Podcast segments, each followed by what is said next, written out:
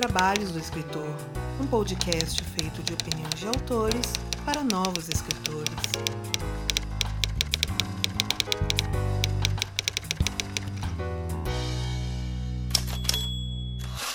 E muito do que toca este podcast vem diretamente daqueles que nos apoiam através da Aurelo ou pelo Pix do 12 Trabalhos. E além de todos os agradecimentos que já colocamos nos posts do episódio, fica aqui o agradecimento nominal a Felipe Tazo, Altemar Gavião, Fábio Júnior Lima do Carmo, Mike Bárbara, Daniel de Paula, Rogério Macedo, Daniel Flodor Rossi, Ricardo Balbino e Rodrigo Pontes. E se assim como essas pessoas e as citadas no post do episódio você deseja contribuir para a continuidade desse podcast com um pastelzinho e o caldo de cana todo mês, faça sua parte através do link orelo.cc barra os 12 trabalhos. O os é artigo, o 12 é número e trabalhos é trabalhos mesmo. E ajude a tornar esse podcast mais digno dos seus ouvintes.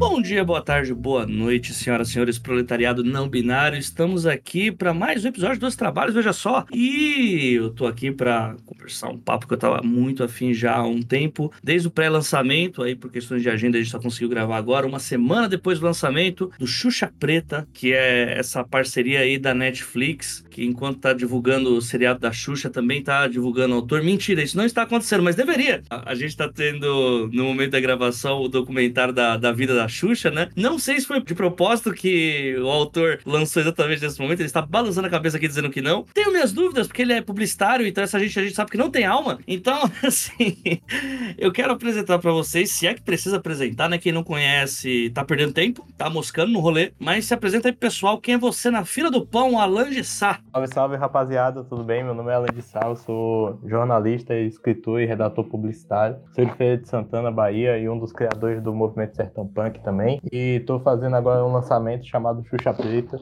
E de antemão não foi nada premeditado, mas há, uma repetição de Xuxa no último ano, porque quando a, a, primeira vez que eu encontrei o AJ lá na Bienal ano passado, a gente foi gravar sobre a Bienal e a nossa conversa foi interrompida por causa de gritos super animados de pessoas durante a palestra da Xuxa. Meu Deus, isso é verdade! Isso verdade. aconteceu!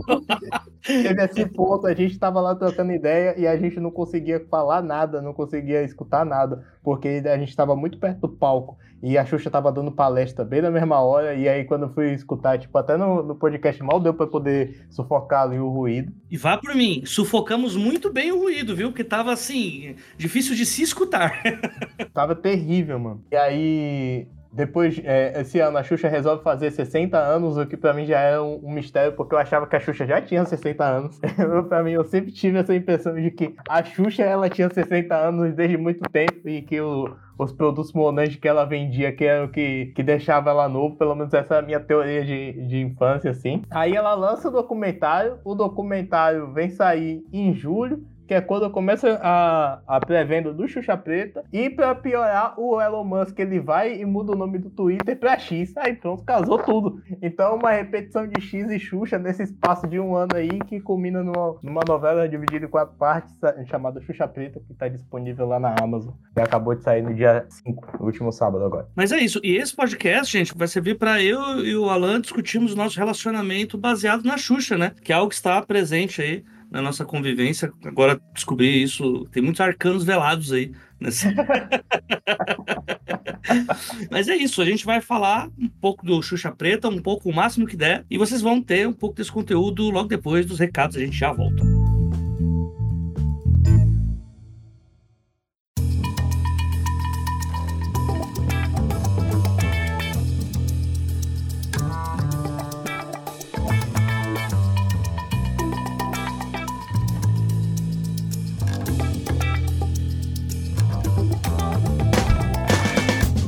Pessoal, bom dia, boa tarde, boa noite. Eu vou ser bem breve, mas bem breve mesmo, é verdade, nesses recados, porque não tem muita coisa para passar, mas eu quero falar para vocês que o último episódio extra está disponibilizado para todos vocês aqui no nosso feed aberto. Noves fora, pessoal, eu gostaria de agradecer a todo mundo pelo apoio que tem dado pro podcast. O episódio que eu gravei sobre o preço dos livros assim, teve uma repercussão maravilhosa. Muita gente indo lá no grupo dos trabalhos no Telegram para falar e dividindo suas experiências. Parabéns, assim, de verdade, não para mim, mas para vocês mesmo, porque isso é uma luta nossa. Não é algo que é só sobre mim, só sobre vocês, mas sim é, é uma pauta comunitária de nós que somos escritores e que não queremos mais ser explorados ou pelo menos ser pegos de calças curtas por aproveitadores que querem né, ter uma oportunidade ali em cima de pessoas que não têm determinado conhecimento. Novamente, sim, obrigado por todo o contato. Eu repito, né, igual eu falei do último episódio, haverá uma continuação. Estou fazendo pesquisas para que ela seja feita com o mínimo de erros possíveis, tá? Mas aguardem, porque logo logo eu trago o resto do episódio. E Noves Fora, gente, o de sempre, apoia a gente no orelo.cc barra dos trabalhos.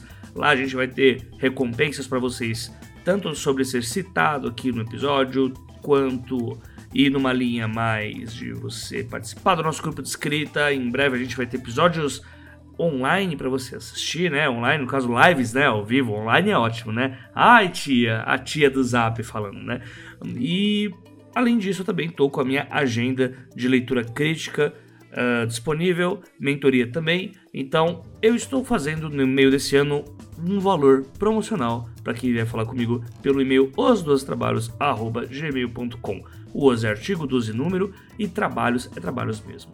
Então, se você tiver com interesse de começar uma história nova, se você está meio sem saber o que fazer no meio literário, se você está querendo umas dicas para melhorar a sua escrita, para melhorar a sua história, me dá um toque, gente, que a gente faz uma negociação bacana. E como está chegando meu mês de aniversário, hora a hora, eu estou fazendo umas promoções bacanas para quem comparecer. É isso, gente. É o que eu tenho para passar para todos aí. E vamos lá pro episódio. A gente se vê em breve.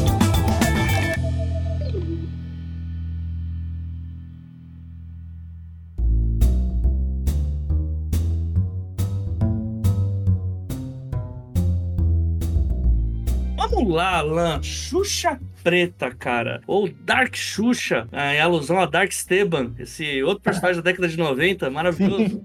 interpretado por Marcos Palmeira, né? Não, não era o Marcos Palmeira, não. Era o o... Era o Marcos Palmeira? O Anakin é o que tinha o multiverso, né? Que tinha o, multiverso com viagem no tempo, que tinha o, o Esteban, tinha um Esteban do futuro, Dark Esteban. Lembra que tinha um, um rolê meio doido em Kubanacan? Exato. Marcos Pasquim. Marcos Pasquim. Marcos Pasquim, isso. Marcos isso. Pasquim, o pescador parrudo, aquele que. Inclusive, Kubanacan tem um, uma parte muito interessante que é esse plot ele começa a rolar porque o elenco começa a tretar entre si e aí pessoas têm que sair, né? Porque começa a ficar é, incomensurável ali, né? Não dá pra, não dá pra viver entre a treta, né? É, tinha Adriana Esteves também, que hoje tá estourando e tal. Mas chegou no nível do Marcos Pasquim interpretar cinco personagens, que era o Esteban, Dark Esteban, o Pescador Parrudo, o Leon e ele mesmo do passado que virou pai dele mesmo. Então, Dark só andou porque Kubanacan engatinhou. É isso. Dark e Lost certamente plagiaram Kubanacan, a verdade é essa. Exatamente, exatamente. Mas o ponto é, cara, Xuxa Preta, cara, eu achei, assim, assim, não só pelo time, mas é um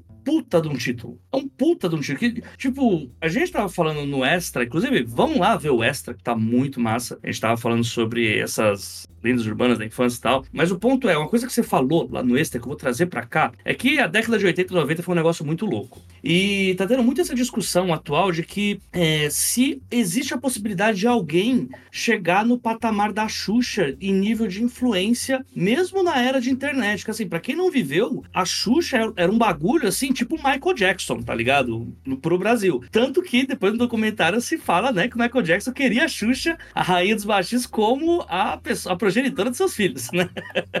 é coisa doida. É esse o nível da Xuxa, né? Então, assim, você usar esse nome com todo o, o lore que existe da Xuxa, desde o negócio do disco ao contrário, negócio da a treta lá do Estranho Amor. Estranho Amor não, é um amor filme lá. Amor. É Amor Estranho Amor. E que, cara, assim, para mim, é, a escolha foi sensacional. E conforme foi tendo a divulgação, eu falei, caramba, a gente vai ter aqui uma história bem, bem nicho urbano. Eu não esperava o que eu encontrei lá Mas eu quero entender, primeiro, pergunta, né, de bingo de de escritor. Mas essa eu acho que é muito justa. E aí, qual é, Alan? Qual, tipo, o, você não tava puro, é, qual foi a, qual foi a, a, a catarse pra fazer uma, uma história chamada Xuxa Preta, cara? É muito doido, assim, porque você fala desses fenômenos culturais, e eu acho que a nossa televisão, ela entende os fenômenos culturais muito melhor do que Hollywood, mano. Porque em nenhum momento tentou se criar uma Xuxa 2.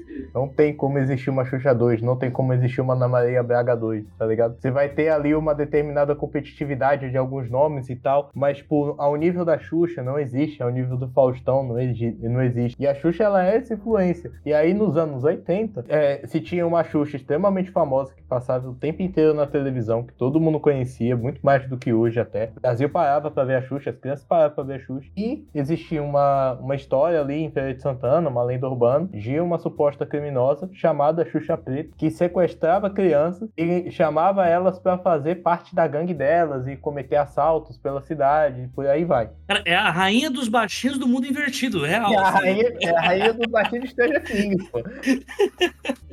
E aí, é, se tinha essa história, e essa história ela era cercada assim de mistérios, porque as pessoas, por exemplo, que falavam que a Xuxa Preta ela ficava em determinados lugares da cidade fazendo isso. Tinha gente que falava que a Xuxa Preta colocava as crianças na frente de escolas para poder recrutar outras crianças para fazer parte ali do grupo da Xuxa Preta. Tinha gente que falava que a Xuxa Preta tinha morrido. Tinha gente que falava que a Xuxa Preta tinha sido presa. Tinha gente que falava que a Xuxa Preta tinha virado verdureira no centro. Tinha gente que falava que a Xuxa Preta tinha virado crente. Tinha gente que falava que a Xuxa Preta tinha virado uma cantora, tinha conhecido uma mulher, se apaixonado por ela, ido para os Estados Unidos e virado virado uma cantora de sucesso. Não, começou a misturar com a Xuxa Branca, inclusive, né? As coisas. E, inclusive, tinha gente que falava que a Xuxa Preta não era preta, que ela era branca e que as pessoas só falavam que ela era preta por causa de racismo. Ou seja, tipo, ninguém sabia, ninguém sabia que diabo que era essa Xuxa Preta. Ninguém sabia o que diabo, mas todo mundo tinha medo dessa mulher, sabe? E a galera mais velha de Feira de Santana lembra, assim, eu sou dos anos 90, minha primeira infância eu cresci aqui em São Paulo, porque os meus pais eram da Bahia, eles, eu nasci lá, eles se mudaram para, eles já tinham se mudado para cá, a gente já tinha uma casa aqui e tal. Eu cresci aqui até meus oito anos de idade, depois eu volto para lá. E aí quando eu volto para para Bahia, tinha uma rua que tem, tem, até hoje lá no meu bairro, que é uma rua que ela leva de, da, assim do bairro até a, a BR-324, que é a BR que faz a ligação Feira de Santana Salvador, e era uma rua extremamente engraçada, assim, porque não tinha nada. Era cheia de buraco, terrão batido, mato de um lado, mato do outro, não tinha iluminação. Era tipo um, um, quilômetro assim de linha reta. E você não via um pé de gente. Dava, sei lá, umas seis e meia da noite, assim, já tava tipo um breu terrível assim na rua. E tinha uma galera que falava que a Xuxa Preta ficava lá, esperando as pessoas passar. E quando passava alguém, ela botava a pessoa para dançar enquanto tirava ali no chão com o revólver. Se a pessoa não dançasse, ela matava a pessoa. Sabe? Então ninguém passava lá naquela. Xuxa Preta Western, tá ligado? Cara. É, é, é, isso já em 2003, tá ligado? Isso já em 2003. A gente tá falando de, sei lá, 17 anos anos pra frente, negão. Então, é, foi um fenômeno ali que durou algum tempo, sabe? É uma história que eu já tinha uma certa curiosidade, eu queria escrever em algum momento. E aí, eu, alguns anos atrás, acho que dois, dois anos e meio atrás, eu comecei a fazer um exercício em cima dessa, dessa história. Só que qual é a parada? É, seria uma parada completamente diferente. Seria, tipo, é um jornalista que tava atrás de uma matéria, e aí ele ouve falar dessa lenda da Xuxa Preta, ele começa ali, tipo, em locais da cidade, entrevistar pessoas, ele para, tipo, num bar, lá. E aí ele pega, vê um, um velhinho lá, e aí o velho fala: Não, eu conheci a Xuxa Preta, fui da gangue dela e tal, não sei o que, posso te falar sobre ela, tal, tal, tal. E aí fica ele o jornalista, o velho, o velho bebo e o dono do bar, o dono do bar bota todo mundo para fora, fecha as portas lá do bar e o cara começa a contar a história. E aí, pô, vai, papo vai, papo vem, os caras fumando, bebendo, o cara toda hora, velho toda hora começa a mudar a história. E aí ele bota, fala que tava num lugar, depois lá na frente ele fala que tava em outro e tal. E aí eu olhei assim, eu falei, porra, acho que tem uma coisa legal aqui, mas talvez o formato não seja esse, tá ligado? Eu acho que não é desse jeito que o bagulho tem que acontecer, não. Deixa a história de molho. Quando é esse ano, tava trocando ideia com o Dante Luiz, que é um grande parceiro meu. E aí eu tava falando com ele, pô, Dante, eu queria publicar lá fora, mano. Queria arriscar umas revistas literárias, queria fazer uns negócios lá fora e tal. Ele falou, ah, você escreve inglês? Eu falei, escrevo. Aí ele falou, você tem algum escrito em inglês? Eu falei, não, mas eu tenho uma ideia que tá parada aqui que posso dar um jeito nela. Falar, ah, então começa a desenvolver ela aí e me manda pra eu ver. Aí eu falei, beleza. Aí eu peguei, fui pegar os arquivos lá da Xuxa Preta, dei uma relida, e aí eu falei, putz, eu tenho que achar alguma outra coisa para poder fazer com essa ideia aqui. E aí eu comecei a estudar, eu fui, fui ver filme, fui ver série, fui procurar livro, fui procurar referência de arte, várias paradas e tal. Eu cheguei no efeito Rashomon, né? Que é aquele é um, um efeito que o Akira Kurosawa ele faz ali no filme Rashomon, que é tipo você contar a mesma história de pontos de vista diferentes sem dar a impressão de que algo é preto no branco ali, você fica meio que na dúvida se algo é real ou não, sabe? Eu falei, pô, eu acho que talvez seja esse daqui o bagulho, sabe? Talvez eu tenha que explorar esse daqui. Aí eu resolvi fazer a história com base na, nas pessoas, nas percepções ali das pessoas sobre a Xuxa Preta, meio que, tipo, criando esse clima de incerteza, sabe? Então aí eu cheguei e comecei a fazer, eu comecei, fiz o primeiro capítulo, fiz em português, como a ideia era publicar lá fora, eu peguei o primeiro, a primeira parte traduzi ela pro inglês, e aí eu peguei e mandei pros do, os dois pro Dante. Aí eu falei, e aí, tá massa? Tá ficando legal? Aí ele falou, pô, curti, vai fazendo. Falei, ah, tá bom. Peguei e fui continuando fazendo. Terminei. Terminei e fui seguindo nesse pique. Fazia em português, traduzia pro inglês. Fazia em português, traduzia pro inglês. Eu terminei tudo, peguei e mandei o material pro Dante. Aí ele leu tudo, ele falou, pô, amei, é, vou mexer um pouquinho a coisa aqui. Eu acho que ele tirou só uma frase ou outra. Deu uma revisada ali no inglês. E aí a gente começou a tentar essas paradas assim de publicação internacional, mandar pra revista, tal, tal, tal. E aí eu falei com ele, eu falei, mano, seria massa se eu conseguisse publicar aqui também, né? Mas eu tenho medo de, de perder esse negócio da ineditividade e acabar não rolando lá fora. Ele falou, não, não, não tem problema não, porque a publicação em inglês, ela tem direitos diferentes da publicação em português. Então você pode publicar aqui e pode manter os rolês lá sem problema nenhum. Aí eu falei, ah, então vou nessa. É tratado como dois livros diferentes, na real, né? Tipo tradução, é, né? É, então, eu achava que era tudo a mesma coisa, e não é. Aí eu falei, pô, então vou nessa, então. Eu vou, vou pegar aqui, vou pagar uma revisão em português, ou vou atrás de um, alguém para poder fazer a capa e lanço. Porque esse ano já vai ter um lançamento em novembro pela Corvus. Aí eu falei, pô, lança alguma coisinha um pouco antes para poder gerar um pouco de expectativa e tal, dar uma reaquecida na cabeça da galera com meu nome, com meu trampo. Aí quando eu chegar em novembro pro lançamento que eu for investir um pouco mais de tempo ali, de esforço para poder divulgar, eu já tô um pouco mais de caminho adiantado, assim, né?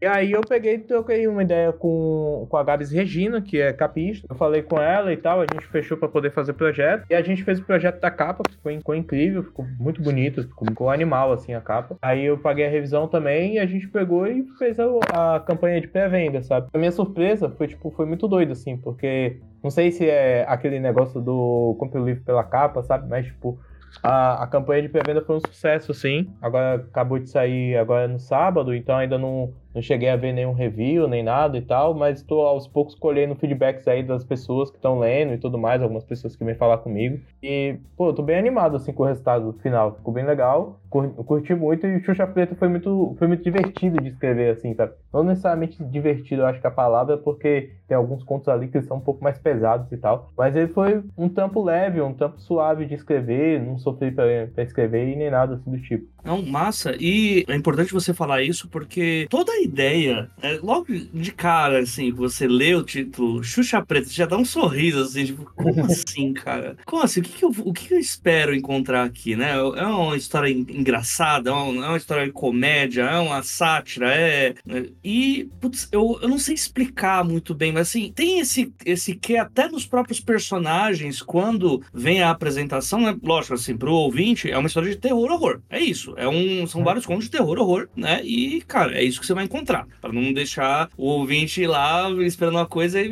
e vir outra. Mas mesmo dos personagens, quando tem a apresentação desse, desse elemento, né? É, os próprios personagens da história, eles encaram com um certo. É, esse sorrisinho, canto de boca, de, pô, que. What the fuck esse Xuxa Preta, cara? Pô, que. E aí vai tendo essa quebra mesmo que você colocou sobre você começar a duvidar o que é real, o que não é real, se é coincidência, se realmente realmente é essa espécie de entidade que tá em todos os lugares e não tá em lugar nenhum ao mesmo tempo. E, cara, eu achei assim, de verdade, assim, muito foda como há esse, essa, entre aspas, curva de aprendizado de ter medo, né? Que você mesmo, como leitor, começa lá tendo, ah, vamos lá, vamos ver até onde isso vai, né? E daqui a pouco você tá intertido ali, está, ok, beleza, eu não iria nesse lugar, eu não, eu não encararia essa fita, essa fita é pesada demais para mim, tá ligado? E eu acho que cabe aqui uh, perguntar para você como foi medir esse tom, porque é muito perigoso quando a gente traz certos assuntos de a história ficar nesse vácuo entre o que é para se rir, o que é irônico e fazer isso dar medo, entre aspas, né? Tipo, o risco de não cair numa parada meio ridícula, assim, né? Para mim, você mexe no tom muito bem, você vai esquentando a água muito devagarzinho. E eu queria saber se era assim desde a primeira versão ou se foi algo que você foi preparando com o tempo para para realmente tirar essa, esse toque.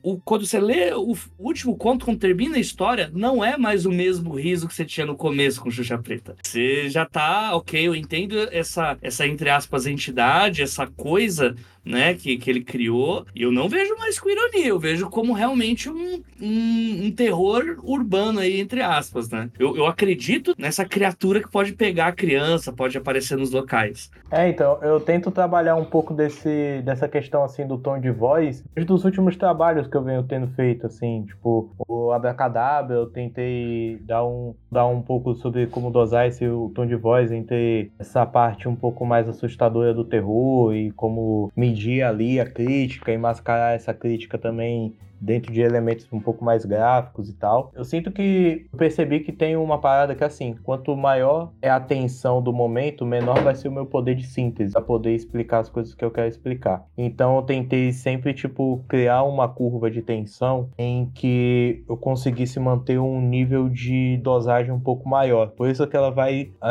vai aumentando aos pouquinhos, aos pouquinhos, e aí eu paro em um determinado momento, depois eu reinicio tudo de novo para você tipo, ir entrando naquela, naquela pira ali toda de novo e eu ir te explicando onde a Xuxa Preta ela tá agindo naquele personagem. Então no primeiro você tem um personagem que ele é uma, uma criança ali, é um pré-adolescente, ele tá em um ambiente escolar, que é um, um ambiente escolar bem mais perigoso ali, é um ambiente um pouco hostil até. Ele tem um medo muito particular da Xuxa Preta e a forma como ele assimila esse medo e a forma como esse, esse medo da Xuxa Preta aparece para esse personagem é muito parecida com a figura de um monstro, que é a figura que às vezes as crianças elas têm em cima dessas questões de lenda. Então, tipo, o velho do saco, ele é, a gente estava até falando ali no, no papo do extra, né? O velho do saco, ele é uma personificação de um medo social. E a Xuxa Preta, enquanto essa ideia dessa criminosa famosa que sequestra crianças e tudo mais, isso aqui, ela é um, um medo social também. Então, a forma como ele vai enxergar esse medo é uma forma de um monstro e ele vai associar esse medo através de uma situação de bullying que ele passa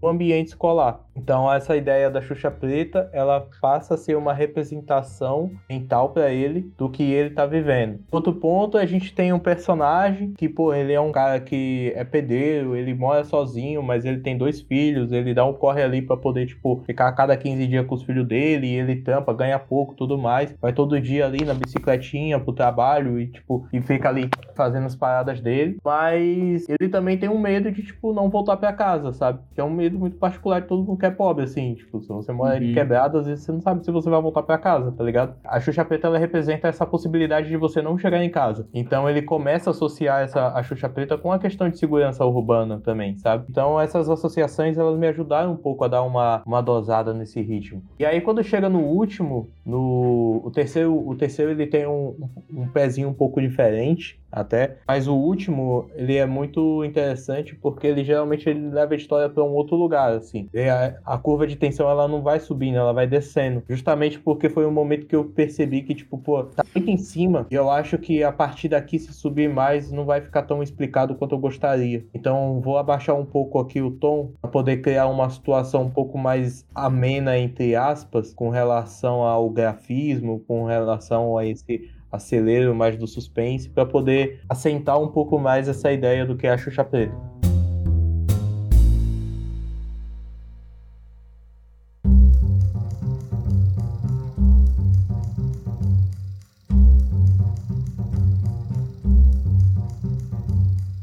Acho massa, assim, que o, o, último conto, né, ele tem um momento, assim, que ele tem, tem um, uma música que simplifica ele, né, que ela é, inclusive, colocada ali, né, e eu li o conto escutando a música ao mesmo tempo, e é, é uma sensação muito, muito gostosa, assim, de verdade, o momento em que acontece e tal, mas ainda assim, eu vou ser o disruptivo aqui, pra mim, esse conto é total a, é no meu lugar do Arlindo Cruz, é total aquilo, é, é aquela vibe de eu tô apresentando esse local, que ainda que tenha esse, entre aspas, monstro, tá explicando muito mais sobre o lugar e sobre como que as pessoas se tratam nesse mundo que é tão doido e trata mal as pessoas, né? Que existe esse esse tomzinho assim de esperança assim. Eu queria mais contos, inclusive, eu queria mais contos porque eu tive essa mesma sensação que você, que se continuasse o indo só no terror, horror mais pesadão mesmo, ia chegar uma hora que ia ficar too much, uhum. né? Mas aí quando chega esse final, eu fico, porra, podia ter mais uns aí no meio, tipo, pra ter crescido mais porque esse, nossa, dá um, é, é o que eu falei, é um sorriso diferente que você tem do começo. O começo é irônico e no final é outra coisa. É outra coisa que eu não vou falar, que senão acaba sendo um spoiler aqui pro pessoal. É, uma coisa que eu, que eu queria perguntar pra ti, cara, é de outras influências que você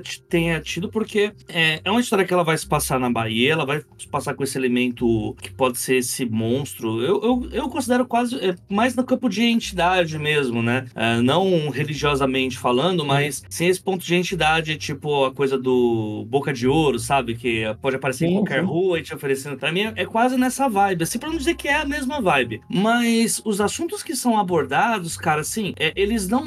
Eu achava que ia ser uma, coisa, uma parada de conto cautelar, né? Mas não necessariamente é isso. Vai ter contos que não são cautelares. Mas eu, eu vi uma pegada muito. E eu não sei se é porque eu tava enviesado, porque eu vi um fio seu elogiando horrores. A... Que você... Foi na semana que você tinha é, colocado a sua companheira pra assistir alguns filmes, né? Que você tava falando, ah, apresentei Jordan Peele pra ela, apresentei um monte de coisa. Eu, e eu acho que eu, se eu tiver errado é porque eu tava bem enviesado, mas eu vi muito Jordan Peele, assim, na, nos contos, saca? De que ele vai abordar temas pesados, mas ele não se empresta ao trabalho de parar nisso. Você vai ter um monte de camadas, você vai ter personagens que são incongruentes, você vai ter personagem que vai ser tosco, escroto, vai ter personagem que é, que é legal e não vai ter esse, essa coisa preto no branco, né? Eu queria saber uhum. se foi uma influência tua, se é um trabalho que você tem pro tipo de obra que você escreve. Eu gosto, eu gosto bastante do Jordan Peele, mano. Eu acho que o Jordan Peele, ele é um cara muito desacreditado, né? Porque pessoas que viam o Jordan Peele comediante, não esperavam ver o Jordan Peele, diretor de terror e, e um grande participante aí desse chamado movimento de pós-terror. Eu não, eu nem concordo muito com esse termo assim de pós-terror. Eu acho que tipo é um termo muito mais pejorativo do que explicativo uhum. assim desse movimento. Eu acho que a gente tem um momento em que algumas ideias elas vêm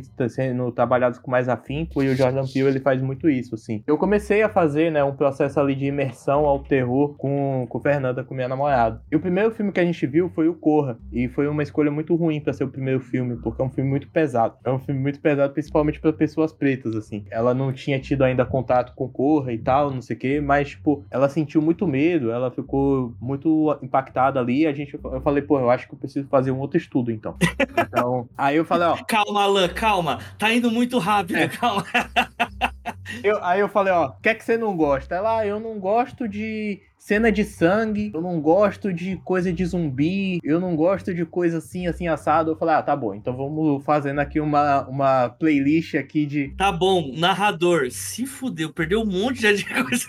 se vira agora, malandro. Aí eu falei, pô, não vai ter jogos mortais, vai ter Hellraiser, não vai ter isso, não vai ter. Caralho. Aí eu peguei, eu falei, não, ó, vamos começar, vamos pegar um negócio mais engraçadinho pra ver. Pânico, pegamos o Pânico, ela adorou. Aí depois eu falei, ó, vamos ver outra parada mais engraçadinha também. Hora do Pesadelo, pá, ela adorou. Aí eu falei, pô, agora a gente vamos, vamos subir um pouco mais. Vamos ver, é, vamos ver Psicose, ela viu, adorou. Vamos ver Iluminado, por aí vai. E essas influências, né, o, o, legal é que, tipo, o terror, ele não é uma. Não é necessariamente uma ferramenta para poder te fazer sentir medo. Ele é uma ferramenta para fazer você refletir sobre o seu medo, tá ligado? É muito. Ele vai muito mais nesse sentido. Acho que o Xuxa Preta ele trabalha um pouco dessas questões justamente porque a Xuxa Preta, enquanto essa entidade, essa coisa que ela vai pairando e perambulando ali na cabeça das pessoas, ela é uma expressão do medo social. Medo de você ter a sua infância roubada, do medo de você ter. de você ser assaltado, ser morto em casa e de não conseguir voltar para casa, o medo de você perder ali um determinado status, perder uma determinada posição social, ou às vezes o medo de você não ser visto, você não ser reconhecido como alguém. E eu, eu não consigo pensar, por exemplo, em um futuro mais tecnológico, por mais desenvolvido em diversas questões que seja, por exemplo, em que essas coisas elas não vão continuar acontecendo, sabe? Porque são coisas muito particulares de pessoas pretas, são coisas muito particulares de pessoas pobres. O racismo não vai acabar do dia,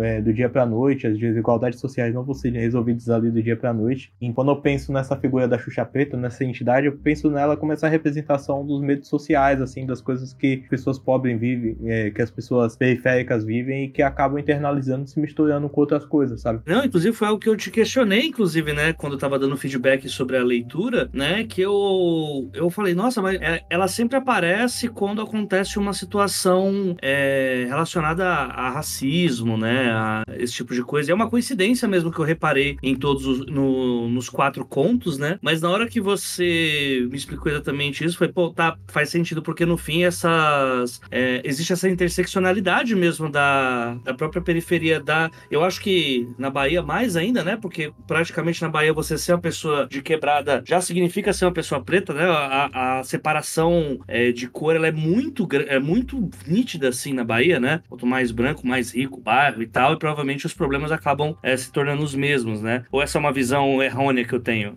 Não, eu acho que você vai ter pessoas brancas morando em periferias em diversos locais, assim, sabe? Tipo, uhum. tanto aqui em São Paulo quanto. Mesmo na, Paulo, mesmo na Bahia. Mesmo na Bahia e tal. Mas, por exemplo, a, a vizinha da frente da minha casa, ela é uma ela é branca e a família dela é toda branca. Eles são do Ceará. Eles vieram do Ceará para poder morar em Feira de Santana por quase 30 anos ou mais de 30 anos. E é todo mundo branco. E eles são os únicos brancos da rua, tá ligado? Eles são literalmente os únicos brancos da rua, mano.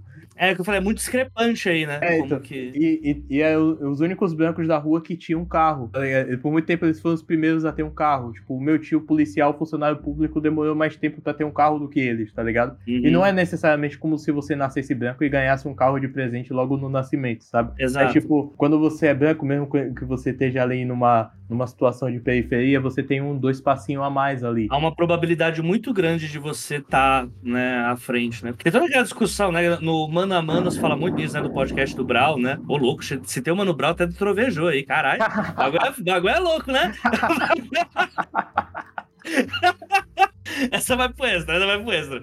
Essa vai. É, né? Porque fala que, por exemplo, se você é, se é uma pessoa branca, mas filho de pessoas pretas, tipo, já, já fudeu tudo, né? Porque a rolê tá por aí, né? Mas realmente eu olhei assim e falei, caramba, deve ser algo muito. que realmente acaba sendo a mesma história que não é sobre racismo, é sobre também porque você ter o, um país que odeia pobre e automaticamente você ter um apartheid cultural, social e racial, as coisas vão meio que ter essa intersecção naturalmente. E aí eu pensei nessa, eu fui nessa linha e você, na hora que você falou, eu falei, pô, mas completamente, porque a, aqui na onde eu cresci tinha também muito dessas tretas com as pessoas que eram pretas de pele clara, pessoas que até as pessoas brancas mesmo, tem uma pessoa que eu mais vi levar surra da polícia na minha minha vida era um cara que tava de saco cheio e que, entre aspas, ele usava essas vantagens dele, né, de ser uma pessoa. É, o ariano mesmo, né, alemãozão mesmo, né. É, e eu lembro até hoje, ó, estacionando a perua na frente da minha casa, né, que era dono da pizzaria, frente de casa. Aí o, os policiais queriam pegar de todo jeito, né. Aí os caras passando assim, passaram devagarzinho, voltaram, aí pararam bem do lado. A rua, dois carros já não passam direito, eles passam bem do ladinho dele e fica querendo aquele trânsito atrás. E aí, você não vai. Você tá fazendo aí? Ele, tô estacionado. E ele tava mesmo, tô estacionado. Porque ele de pirraça, quando ele viu que os caras estavam passando olhando ele, ele falou, não, vou ficar aqui. Aí os caras, ah, mesmo, você tá estacionado? É, mas você não pode estacionar. Ele, lógico que eu posso. Minha casa aqui na frente, posso estacionar na minha casa. Você é folgado, hein, alemão? Eu sou mesmo. Isso pro polícia, né? você tem passagem? Vamos ver se tem passagem. Ele, não, tenho duas. Ele, pelo quê? Desacato. Aí... eu, querendo esse cara levou uma das maiores surras da, que eu já vi na minha vida, né? De alguém levar. Mas querendo ou não, ele meio que ele usava essas vantagens, que ele sabia que não ia acontecer com ele o que aconteceria, né? Com o. Tipo, ele era dono da pizzaria e tal, né? O pessoal colocava ele como dono de biqueira e tal, né? Porque rolar essas coisas, o cara é muito folgado. Mas jamais aconteceria com ele se fosse, por exemplo, um cara preto catador de lixo na rua. Isso aí tava fugido, é. né? Ia ser botado no banquinho de trás e ia ser desovado em algum lugar, todo espancado, sem chance de encontrar o SUS. Tá, eu peguei essa. as histórias que você contando e eu falei, cara, beleza, acontece, mas a perspectiva que ele coloca, acho que acaba trazendo esse tom a mais de medo porque tem esse elemento. E quando você para pra pensar um pouquinho, fala, cara, é um... são situações que não deveriam trazer medo, porque é só uma pessoa atravessando a rua. O medo deveria ser do escuro. Mas não, é uma pessoa preta periférica e que tem N questões ali que você vai falar, ah, mas esse cara. É, é porque ele é um cara preto que o autor tá colocando como bonzinho? Não, tem as questões dele, que ele já não, não deu certo o relacionamento dele, não consegue ver o filho direito, que muita gente vai julgar isso. Fala, pô, tá, eu não consigo dizer que é, é, é preto no branco, mas o, o medo, ele tá na junção desses elementos todos. Eu falei, cara, é muito acertado. Exato. Então, eu tava, eu tava lembrando aqui de uma situação você tava falando do, do cara branco desacatando ali a autoridade. Teve uma vez a gente tava vindo, eu tava num. Tava esperando um ônibus assim, era tipo um domingo de noite. E aí, pô, Feira de Santana não tem muito rolê pra você fazer, né? Então o rolê da galera de, de, de domingo é, é poder ir pro shopping. Peguei o ônibus voltando pra casa, assim. E aí tava os meninos, os meninos lá do bairro, voltando do shopping. A gente veio andando assim no ônibus. Aí emparelha um carro da polícia, já na entrada da quebrada. Aí o carro da polícia emparelhou, mandou o ônibus parar. O policial entrou, mandou todos os homens descer do, do carro. Aí, pô, desceu homem, só tinha, só tinha homem preto. E, do, e todos os pretos eram o mais claro que tinha. Aí eu fui, acho terceiro ou quarto a ser abordado. Aí o primeiro, pô, policial sentou o cacete no moleque do meu lado, assim, mano. Aqui, assim, com a mão aqui, assim, no, no. encostado no ônibus. O policial sentou o cacete no moleque. Pegou o segundo, cacete. Chegou no terceiro, porra, me deu umas porradas ali, mas um negócio bem mais leve do que os caras estavam fazendo com o moleque lá. Ah, não sei o que. Botaram lá no canto. E aí foi indo. Quanto mais retinto, mais porrada eu tomava. Aí, e aí... A pergunta, racismo ou ele tá cansando? Porque... Não, e aí, aí, tipo, o moleque saía da abordagem com a cara meio vermelha aqui, não sei o que, o olho meio, meio coisado aqui de raiva, aquela mistura de raiva com vontade de chorar que a gente fica quando é parado pela polícia. E aí os caras olhavam assim pra minha cara, eu os caras, falei, pô, quer que eu faça o quê, cara? Eu vou, vou conversar lá com o homem, cara. Pô, dá um tapa em mim também, mano. Não me bate mais aqui, ó, cara. Vamos deixar tudo igual, pelo amor de Deus.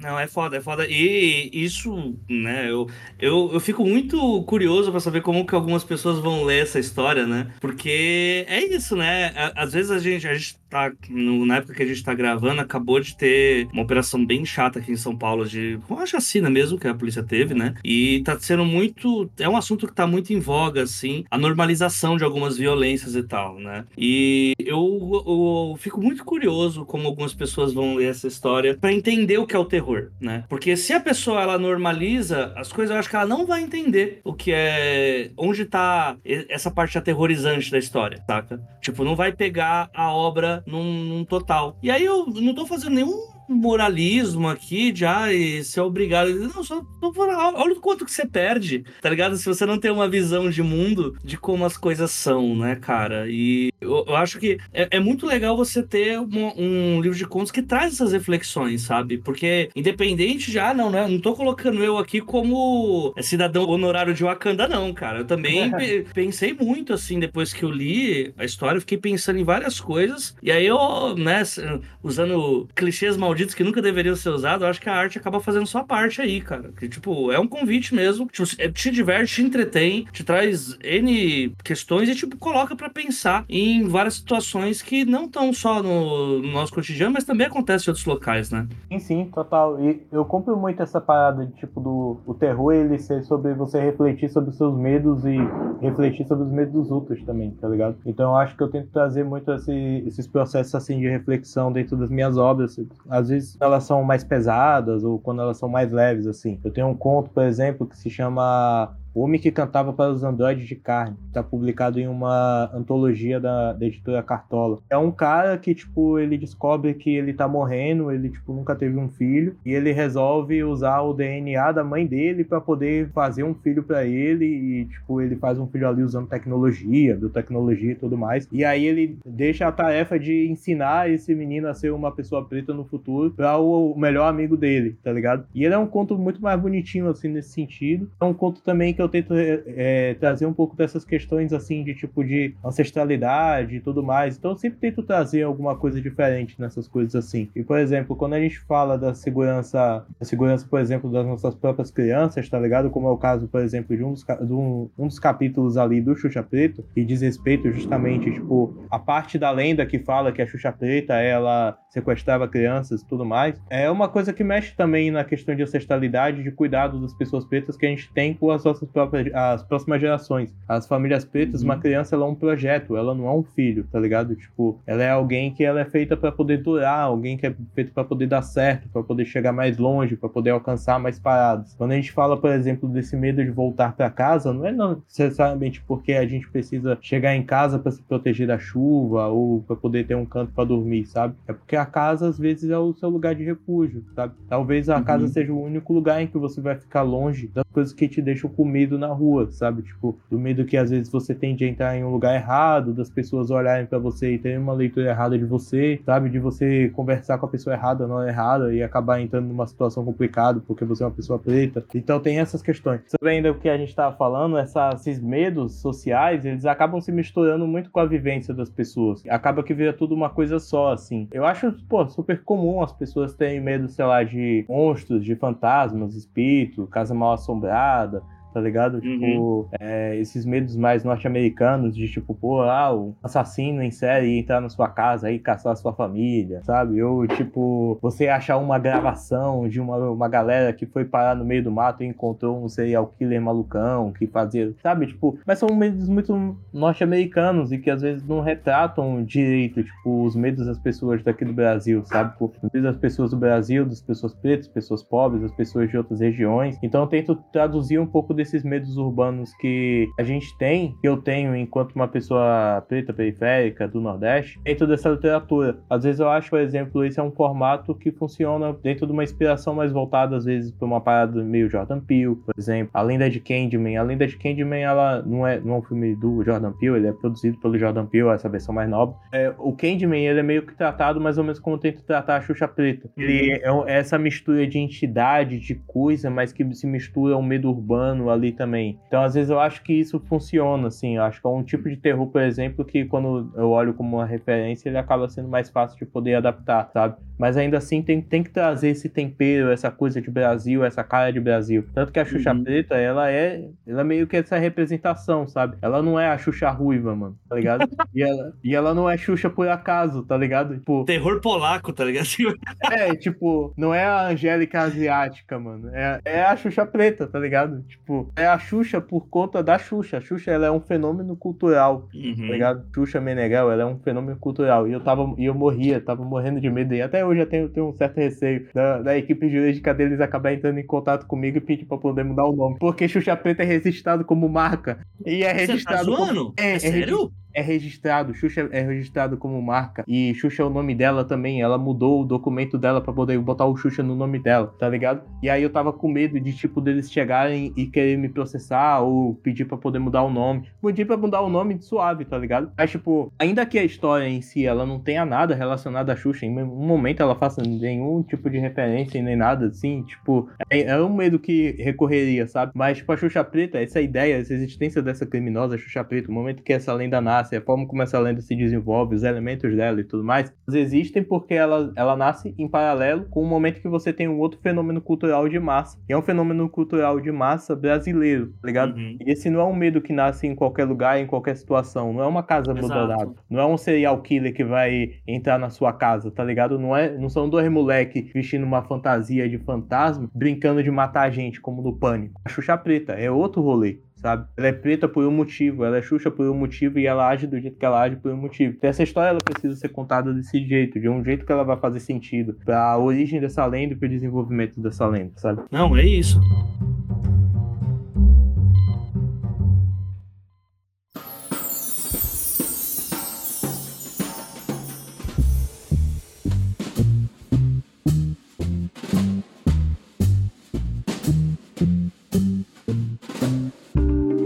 Gente que não, não tá ligado nesse rolê, essas. Você citou vários exemplos aí de trupos americanos, né? E que eles têm totalmente a ver com a cultura americana, principalmente no que toma essa coisa. Uma, uma, diferença básica, assim. Aqui no Brasil, a gente tem o direito à vida, ele tá à frente do direito da, da propriedade privada. Né? Uhum. Nos Estados Unidos, isso não acontece. Nos Estados Unidos, o direito à propriedade privada, ele tá à frente do direito à vida porque eles acham que uma coisa pressupõe a outra. E aí, é por conta disso que nascem essas histórias de casa mal assombrada, da pessoa que não que tá perdendo a sua propriedade privada, que não consegue Exato. vender a tua casa, né? E, ou essas coisas dos serial killers, né? Que vem justamente de um país que mais tem casos, assim, por dia de lobos solitários, de caras loucos que saem matando gente por motivos aleatórios. Então, isso tudo é cultura americana mesmo, assim, né? E aí não, tipo, não é algo que a gente tem, né, cara? É o, é o que você falou. Quando você citou que é um fenômeno dos anos 90, para quem acompanhou o podcast O Projeto Humanos, tanto o Altamira quanto o caso Evandro, né? O Ivan Mizanzuki, que é o cara que fez a pesquisa toda, né? Ele faz a pesquisa por causa disso, que esse fenômeno acontece de associarem a bruxaria, essas coisas, que é basicamente um caso aí de, de preta, né? Que foi que tinha um grupo lá que nunca sequestrou criança alguma e que foi acusado disso, porque na década de 90 90, a gente, de 88, 90, 92 ali, a gente teve um surto no Brasil de sequestro de crianças e começavam a associar isso com religiões de matriz africana, é, com religiões diferenciadas, é, pânico satânico. Então, é, é, nítido o da onde sai tudo isso que você tá falando, saca? É, é realmente algo que é, é facilmente pesquisável, que são fenômenos que cada um na, na sua devida proporção aconteceram e trouxeram esse pânico moral, seja positivo, como Xuxa Eu Te Amo, Xuxa Eu Te Amo, vídeo bienal, como o, o medo de perder a criança e tal. E para mim foi uma soma, assim, muito foda, assim, que você conseguiu fazer. É um assunto que tem muito pano pra manga e eu acho que seria muito massa mais gente abordando, né? Essa coisa mais vintage, noventista, né? É, acho que, como você falou, foi um, uma época muito estranha. E, e, a gente tá falando isso no ano do 8 de janeiro. Então, assim, foi uma época muito estranha. uma época muito estranha por outros motivos. Não, se bem que a política também era uma maluquice, mas, tipo, é, os anos 80 era uma época de muita desinformação, de muito trote, mas que às vezes não era um trote, era um crime, e que, tipo, às vezes uma fofoca virava uma outra história e virava uma lenda, e do nada tinha uma gangue XPTO, tinha um criminoso XYZ, tinha, sabe, tipo, linha direta, ele é muito. Ele é muito desse reflexo, essa, essa cultura true crime, a cultura true crime brasileira, ela é reflexo desse tipo de história, sabe? Jornalismo pinga-sangue o jornalismo pinga-sangue, o Notícias Populares, sabe? Que, tipo, que tinha aquelas matérias de crianças usadas ali como rituais satânicos, a cabeça do fofão. A minha preferida é o demônio do forró, o diabo do forró. O diabo do forró, o, o, disco ao contrário da Xuxa, o rótulo da Coca-Cola que virava Alô Diabo, as mensagens subliminares, capa de DVD, de capa de disco VHS da, da Disney, que não sei o que. Não, porque no frame tal, do minuto tal, aparece não sei o que, não sei o que lá, isso quer dizer que o cara tinha, sabe? Isso, o, o Guina do Racionais, por exemplo, o Guina é uma lenda urbana. O Guina é uma lenda urbana, tá ligado? Tipo, os caras do Racionais deram uma pavor no maluco, mano. O maluco tava ganhando fama, ganhando dinheiro, viajando no Brasil, rodando igreja, falando que tinha tomado 32 tiros no. é, como é? E que a Pomba Gira tinha salvado a vida dele, e que não sei o que, e uma porrada de coisa e tal. E das, que... Um dos poucos temas que eu já vi o Brau falar: Ah, não, não me fala desse maluco, não. Não me tá ligado? Tipo. É, é, essas coisas, assim, é tipo, é tudo coisa de maluco, mano. Tipo, essa época é uma época de maluco, sabe? E não tem como uma história dessa surgir de qualquer jeito, assim. As histórias nascem a partir dos fenômenos culturais que elas estão ali inseridas, tá ligado? Então, por exemplo, outro dia eu tava vendo, não lembro se era alguma parada sobre algo novo de Crepúsculo, mas era algo que é tipo. É, não, foi, foi essa semana, foi vendo sobre a volta do restart, assim, sabe? Tipo. Meu e, Deus. E a volta do. A, a, o restart ele foi um fenômeno cultural. O restart ele existiu naquele período e por motivos muito particulares daquele período. Assim como, por exemplo, foi Crepúsculo, tá ligado? Tipo, uhum. Crepúsculo School. É, e aí, sem fazer julgamento se é bom, se é ruim, acho que a questão não é essa, assim, sabe? Mas a história Crepúsculo, o fenômeno Crepúsculo, ele existiu naquele período porque foi uma parada que casou muito com aquela sociedade. Assim como, Sim. por exemplo, o High School Musical, ele só existiu por causa daquele, daquele período. Como Rebelde só existiu por causa daquele período. Sim. A Xuxa só existiu por causa daquele período. Então, tipo, você tem esses fenômenos e a partir dos momentos que você tem fenômenos de massa muito bem estabelecidos, você cria uma cultura urbana em cima dele em algum momento essa cultura urbana ela vai chocar com a realidade urbana. Uhum. Aí, por exemplo, que a gente chega nos assassinos, os mass shooter dos Estados Unidos, por exemplo, é um bagulho deles, sabe? É, é um bagulho que vem, a, é, vem sendo expandido para outras culturas por conta da mídia de massa, da indústria cultural norte-americana, que, que vende muito isso como se fosse um produto através, às vezes, de filmes, de séries, desse falso true crime, que é essa valorização do serial killer. Isso que fizeram com o Jeffrey Dahmer é uma vergonha, mano. Uma vergonha, tá ligado? Você contar essa história, você contar essa história desse jeito, pô, pelo amor de Deus, cara. Não tinha ninguém para avisar, não, tá ligado?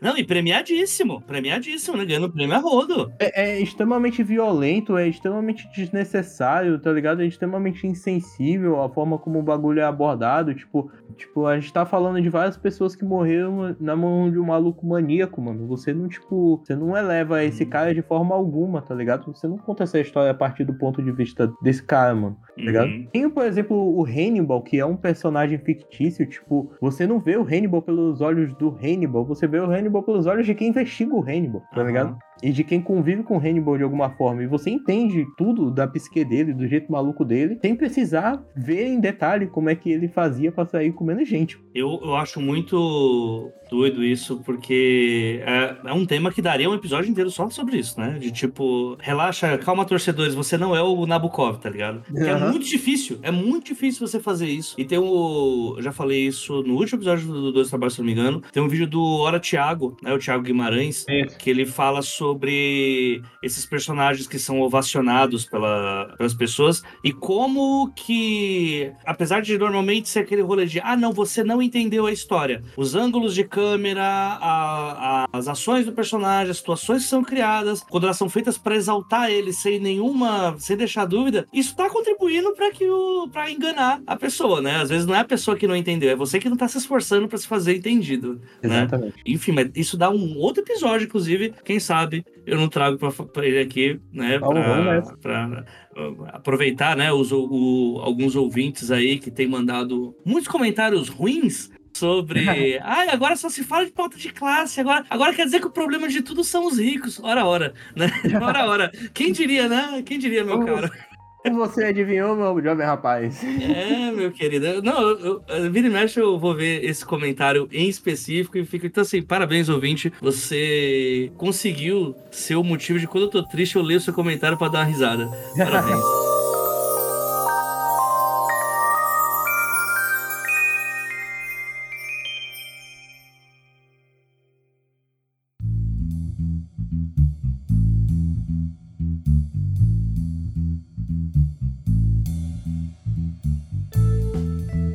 então foi isso. Cara, que papo da hora. Eu acho que dava pra conversar aqui por umas duas, três horas, só levando assunto, levando assunto, levando assunto. E toda vez que eu encontro o Alan é meio que isso. Então, assim, é, quando a Xuxa não atrapalha, lógico. A, a Xuxa loira, não a Xuxa, Xuxa preta. a Xuxa Mas, preta não. Não, a Xuxa preta jamais atrapalharia o papo meu com o Alan. Mas o ponto é o seguinte, Alan, faz aí o teu jabá, cara. Fala pro pessoal onde que a gente encontra a Xuxa preta, quais são os planos futuros. Já adianta, assim, eu adorei o papo de verdade. Assim, eu é um papo que eu acho que vale muito assim pro ouvinte escutar e reescutar pensando na, nas nuances, principalmente na parte escrita, né? Tem muita coisa aqui que o Alan colocou que depois que você lê a história uh, vai fazer muito mais sentido. Então depois que você lê Xuxa Preta, dá uma voltada aqui no episódio que você vai pegar muita coisa de por que algumas coisas acontecem na história, de por que outras acontecem, até, até na parte de estética escrita mesmo, que é algo que eu gosto muito de focar. Então dá o seu salve aí pro pessoal, lá onde que a gente encontra teus livros, tuas histórias e o que que vem por aí. Pô, eu que agradeço primeiro, tipo, o espaço, né? Pô, já é um papo que a gente tinha tido há um tempo atrás, já achar uma oportunidade pra gente poder gravar junto, porque sempre quando a gente se encontra, a gente tem um papo maneiro, a gente sempre tem ideias legais trocadas ali. O Xuxa Preta, ele tá disponível na Amazon, tá disponível em formato e-book, ele tá também no Kindle Unlimited, então se você não tem Kindle Unlimited, é, ele tá saindo aí por cerca de 5 reais. Se você tem, tá saindo de graça. Ele é um livro curtinho, são cerca de 40 páginas aí, são quatro histórias. Vai ter mais coisa que vai sair ainda esse ano, vai ter uma coletânea com seis contos que vai sair pela Corvo, vai se chamar Estado Hipnagógico, é uma outra pira, é uma pira que pega um terror muito mais codélico, misturado com uma ficção científica, com muita. com uma estética completamente maluca, mas ao mesmo tempo com muita crítica social também, com esse dedo mais na ferida, diversas questões, desde religiosidade, desde política, segurança pública, uma série de coisas, esses assuntos que eu gosto de tratar também. A, essa coletânea vai sair agora em impresso também, ela vai sair impresso e e-book, ainda não sei necessariamente é, quando de novembro, mas a previsão é que seja ali em novembro. Tem antologia também de Contos Sertão Punks que a gente tinha organizado um tempo atrás pela Corvus, que vai sair esse ano também, vai sair em outubro, que é uma Odisseia Sertão Punk, que a gente reuniu autores de vários estados do Nordeste para poder escrever contos ali dentro do movimento e tal. Vai ficar um, uma parada bem bonita. E a maioria dos meus trabalhos vocês encontram na Amazon. Só botar lá na Amazon, Sá, que vocês vão, vão encontrar também. Minhas redes sociais, underline Alan de Sá, é, tanto o Twitter quanto o Instagram. Então vocês podem me seguir lá para poder trocar uma ideia. E tem a minha newsletter chamada Terror com Dendê, que é uma newsletter que eu falo de eu entrevisto autores e eu também trago temas ali sobre terror de diversas formas tal. Eu já falei de é, arquétipos de história de terror, já falei de agressividade com música do Michael Jackson, eu já falei de várias paradas. Que isso, de... tem minha atenção, vamos lá. É, não, é, agressividade falando sobre um filme francês e clipes do Michael Jackson. Tem lá, tem lá também. Okay. tem umas filhas malucas, tem coisas muito legais também lá na newsletter. Então, quem quiser assinar para poder acompanhar, sai de um a dois textos por mês, depende do quão ferrado de trabalho eu tô. Justo, muito justo. E acho que basicamente é isso. E eu tô aí pelas redes sociais. Se vocês quiserem trocar ideia, vamos trocando ideia e fica acompanhando também para não perder os próximos lançamentos. Tem algumas outras coisas que eu gostaria de falar, mas eu não posso falar porque ainda são segredos ali que a gente tá tecendo alguns outros assuntos interessantes também. Vai sair umas novidades legais. Seguindo a gente por lá, você vai ver que são coisas muito positivas também. Olha aí, ó. É isso então, gente. Por enquanto, esse é o papo que a gente tem por agora. Novamente agradecendo aí o Alan ter aparecido por cá. Alan, eu tenho muito amigo chamado Alan. Aí é difícil só falar Alan ou Alan, né? Já diria o esquilo. Então, é isso, gente. A gente se vê na próxima quinzena com mais um episódio. E, bem, é isso. Fiquem por aí. Valeu, galera. Tamo junto.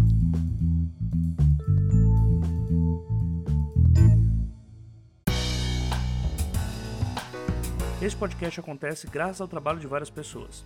Identidade sonora: Lauro Cossilba e Yara Teles. Parte técnica: Luiz Beber. Gravação, pauta e edição final: Projota Oliveira, este que vos fala. Obrigado por acompanhar e até a próxima quinzena.